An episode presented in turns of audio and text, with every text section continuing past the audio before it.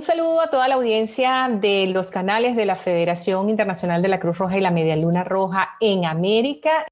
Mi nombre es Diana Medina, yo soy la gerente regional de participación comunitaria y rendición de cuentas a la comunidad para la Oficina Regional de América de la Federación Internacional de la Cruz Roja y de la Media Luna Roja y les voy a estar acompañando el día de hoy.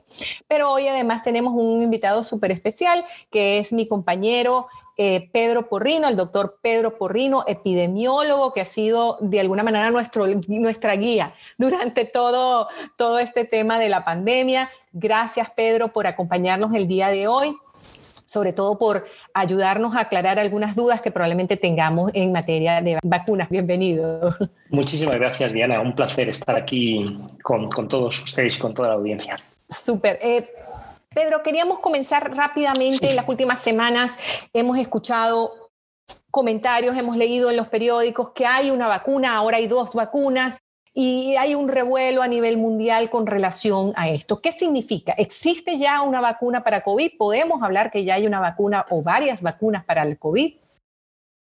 A día de hoy, Diana, eh, no. Lo que sí podemos decir es que hay, tenemos ya avanzado mucho terreno para poder tener no una vacuna frente a COVID-19, sino muchas vacunas para COVID-19. Y me explico. De hecho, me gustaría, te pregunto, Diana, eh, ¿sabes cuántas, tú sabrías, has mencionado dos, eh, ¿sabríamos decir cuántas vacunas hay actualmente en desarrollo? Uy, está difícil, ¿no? Porque hay unas que están en fase 1, otras en fase 2, otras están ya en fase... Di un número, di un, número. Pueden ser 140, una cosa así.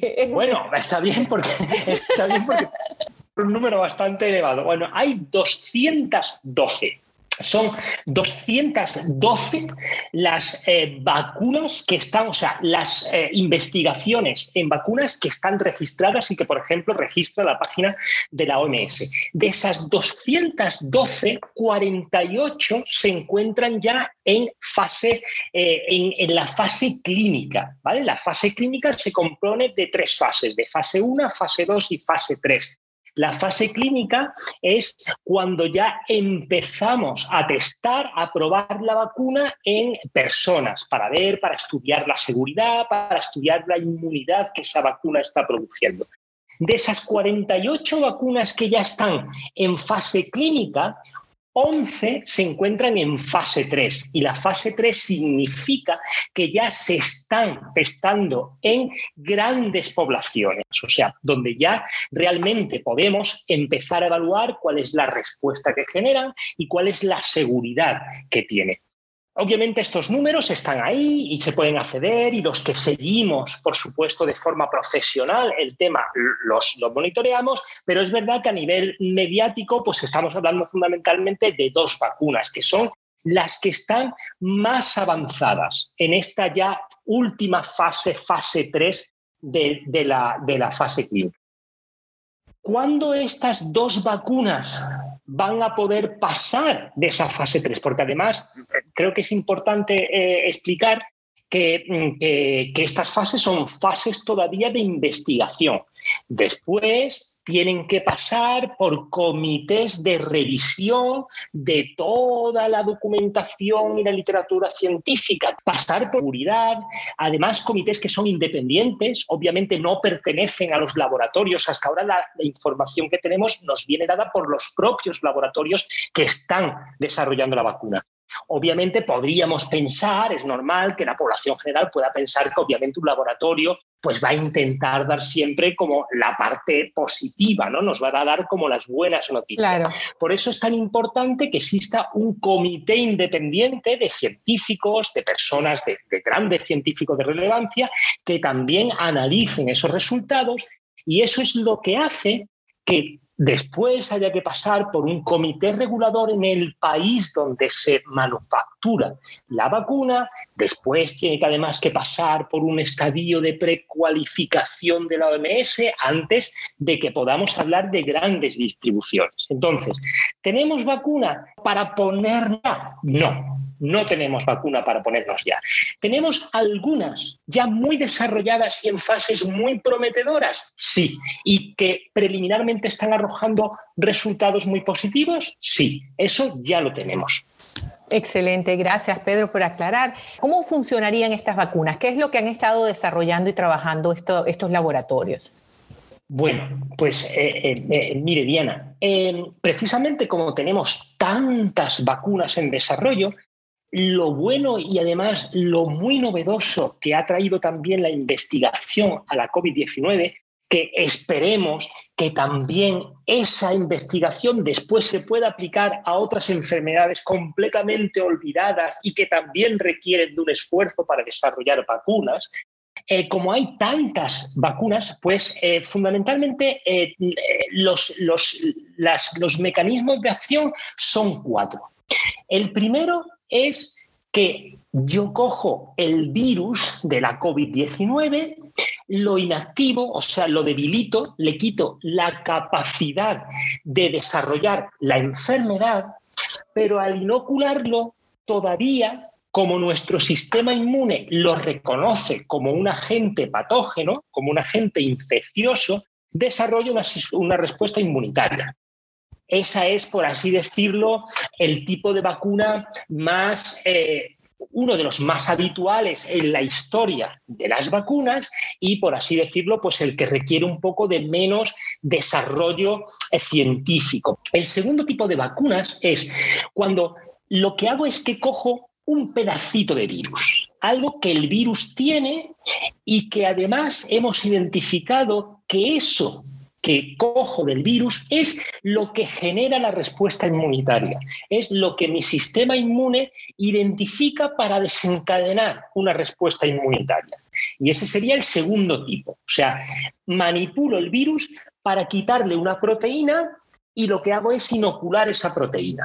Por supuesto, al no ser ni tan siquiera el virus entero, ya no hay capacidad de infección, ya no no hay riesgo de desarrollar la infección, pero sí genero la respuesta inmune. Y después vienen las dos técnicas más novedosas, sobre todo la cuarta, que les voy a explicar. La tercera técnica sería que lo que hago es que uso otro virus modificado genéticamente, un virus de laboratorio, que al haber creado yo y al haber manipulado yo eh, también no tiene capacidad infectiva, y hago que ese virus de laboratorio eh, actúe como un vehículo para yo introducir una parte o expresar una parte del virus que quiero que va a desarrollar el sistema, el respuesta inmunitaria. Y la cuarta técnica, que de hecho es muy novedosa y es una técnica que ahora en COVID-19 se ha empleado a nivel, mm, por así decirlo, masivo, pero que estaba en fases muy, muy, muy primeras de investigación en otras vacunas y que precisamente de forma interesante es la técnica que están utilizando estas dos laboratorios que están más avanzados, los dos usan lo que llamamos la técnica del ARN mensajero. Yo lo que hago, vacuna lo que va es un fragmento del código genético del virus de la COVID-19. Ese código genético usa nuestras propias células para expresar proteínas del virus que son las que generan la respuesta inmune. Al final, y en definitiva, lo que estamos intentando es que a través de la vacuna, a través de la inoculación de una determinada sustancia, mi cuerpo genere una inmunidad frente al virus del COVID-19, para que cuando tenga un contacto con el virus del COVID-19, el real, el que está en la comunidad, ya haya generado yo, en base a esa vacuna, en base a esas sustancias, una inmunidad que me proteja, que evite que yo pueda desarrollar la infección. Gracias, Pedro, eh, por, esa, por esa explicación tan clara. Em, eh, una pregunta que, debe tener, mm, que, tenemos todos, es, ¿va a ser seguro utilizar esas vacunas? Estas son tan nuevas, ha sido un proceso tan rápido, ¿es seguro? ¿Van a ser seguras? Totalmente sí. Yo, desde el punto de vista científico, eh, las vacunas son a día de hoy extremadamente seguras, como les eh, he explicado, pasan por muchísimos procesos de verificación, de ensayo, de control, de monitoreo antes de llegar al mercado. Y lo que sí es verdad, fíjense ustedes, que una vacuna, mire Diana, una vacuna en condiciones normales se tarda 10 años en desarrollar es normal y entiendo perfectamente que puedan surgir algún tipo de dudas, es decir, bueno, ¿y cómo una, algo que necesita en condiciones normales años de desarrollo, años de prueba, años de fases clínicas, estamos hablando en que podemos tener una vacuna para la COVID-19 en un año? más o menos desde que empezaron eh, las, las, primeras investigaciones y los primeros desarrollos. Bueno, porque aquí lo que hemos hecho es que como hay esa presión y ese compromiso a nivel mundial, tanto político como científico, para acelerar esto, estamos haciendo muchas fases en paralelo. Pero fases que se pueden hacer en paralelo, que no comprometen en ningún modo la seguridad y los procesos de calidad. Por lo tanto, cuando tengamos una vacuna de COVID-19 en el mercado, cuando tengamos una vacuna para ser distribuida y para ser administrada, podemos estar perfectamente seguros que cumplirá todas, todas las regulaciones de seguridad que cualquier otra vacuna que tengamos en el mercado. Por lo tanto, por ese sentido, sin ningún problema en términos de seguridad. Gracias, Pedro. Que, por ejemplo, ah, pongamos la, hipótesis o la suposición de que me vacuno en este momento. Ya, ya significa que ya no contraeré el virus, significa que además de no contraerlo, no voy a contagiar el virus a otros. ¿Eso es lo que significa?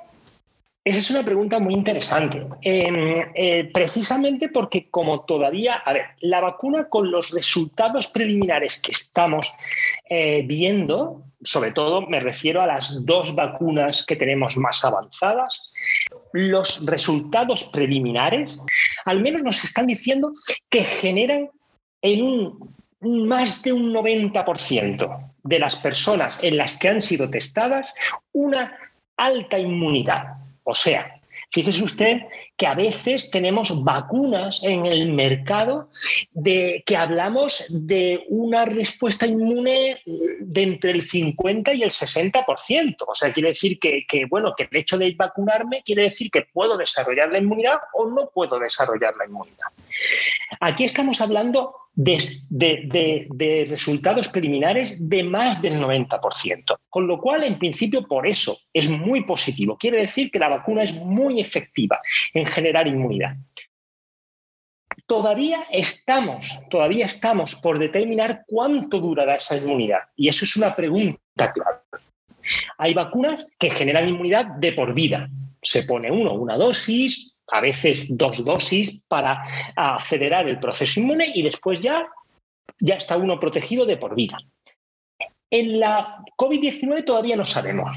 Las dos vacunas que están más avanzadas, las dos requerirían dos dosis, una dosis para la respuesta inmune y una segunda dosis para potenciarla, pero no sabemos cuánto va a durar esa inmunidad. No sabemos si habrá que volver a vacunarse a los dos años, a los cinco años, a los diez años. Tampoco sabemos, porque el virus de la COVID-19 es un virus nuevo, si va a cambiar en alguna medida que requiera, por ejemplo, porque nos tenemos que vacunar de la gripe todos los años. No porque no generemos una inmunidad contra la gripe basada en la vacuna, sino porque el virus de la gripe muta todos los años. Entonces, al mutar todos los años, nosotros lo que hacemos es, de hecho, crear vacunas pensando, estimando la mutación que va a tener ese virus o la cepa de, la vacuna de la gripe y por eso la vacuna de la gripe unos años es más efectiva y otros años es menos efectiva. No sabemos tampoco cómo va a evolucionar la COVID-19. En principio el virus se ha mantenido muy estable y eso es muy bueno porque eso nos hace pensar y ser optimista en que la vacuna va a generar inmunidad, puede generar inmunidad por largo tiempo y si el virus no cambia sustancialmente, nos va a proteger de la enfermedad. Lo único que pasa es que aquí sabemos que con el poder de contagio, con el poder infeccioso que tiene la COVID-19, hasta que no haya inmunidad entre un 70 y 80% de la población, la transmisión seguirá. O sea, habrá personas, ¿por qué? Porque además el hecho de yo estar vacunado quiere decir que no voy a desarrollar la enfermedad, pero no quiere decir que no pueda ser portador de la enfermedad, que no pueda tener el virus, probablemente en la medida en que mi inmunidad haga que ese virus no se replique, no voy a ser muy contagioso, pero no elimina al 100% el hecho de que yo pueda aportar la enfermedad. Por eso es por lo que tenemos, y, obviamente el objetivo no es solamente tener una vacuna, que es algo que podemos tener relativamente pronto, sino que lo que puede tardar un poquito más, y por eso aún con la vacuna tendremos todavía una fase prolongada en la que tendremos que tener medidas de control de la transmisión, es que hagamos que un 70, un 80% de la población tenga inmunidad frente a COVID-19. Y eso es lo que hará que podamos cortar definitivamente la transmisión del virus. ¿Quiénes deberían ponerse esta vacuna, Pedro? inmediatamente. Obviamente después, digamos, me imagino que después va a ser algo que entrará en los protocolos normales, pero en una primera fase, ¿quién deberían ponerse estas vacunas? Bueno, pues mire, eh, de hecho hay comités y, por ejemplo, la OMS tiene un comité, eh, no no normativo, sino sencillamente consultivo en la medida en, precisamente para dar guías eh, acerca de, bueno, de, porque obviamente al principio no va a haber vacunas para todo el mundo. Eso también hay que dejar claro ese mensaje. No hay industria farmacéutica hoy por hoy con la capacidad de generar eh, los eh, miles de millones de dosis que vamos a necesitar para tener esa inmunidad entre el 70 y el 80% de la población. Obviamente, parece lógico y razonable que hagamos que protejamos primero, que desarrollemos la inmunidad en aquellos grupos especialmente vulnerables. Especialmente vulnerables, bien, porque el contraer la enfermedad para estas personas las pone en un riesgo elevado de tener cuadros severos. Hemos visto cómo la COVID-19 en una persona lamentablemente puede llevar a la muerte, puede llevar al fallecimiento, puede llevar a cuadros severos de dos meses en, una unidad de cuidados eh, intensivos y otras personas que son cuadros muy leves o incluso asintomáticos. Estamos viendo cómo esa hay claros factores de riesgo, como son la presencia de enfermedades cardiovasculares, de enfermedades eh, metabólicas, la edad, eh, grupos también donde eh, es, es, importante controlar la transmisión, por ejemplo, en determinados pues, residencias, lugares donde, donde hay una acumulación de personas, de personas a lo mejor ancianas, y también obviamente, proteger al personal sanitario que tiene que, estar sano, por así decirlo, para, para poder responder a la COVID-19 y a otras enfermedades. Con lo cual, lo que parece lógico y por, por el momento es lo que todo indica, que las vacunas, cuando empiecen a estar disponibles, se priorizarán a poblaciones de las generales en riesgo, grupos etarios eh, y personas con especial riesgo por enfermedades eh, concomitantes y mm, personal también fundamentalmente sanitario porque también tienen un riesgo aumentado en la medida en que están en un mayor contacto con personas que pueden estar infectadas.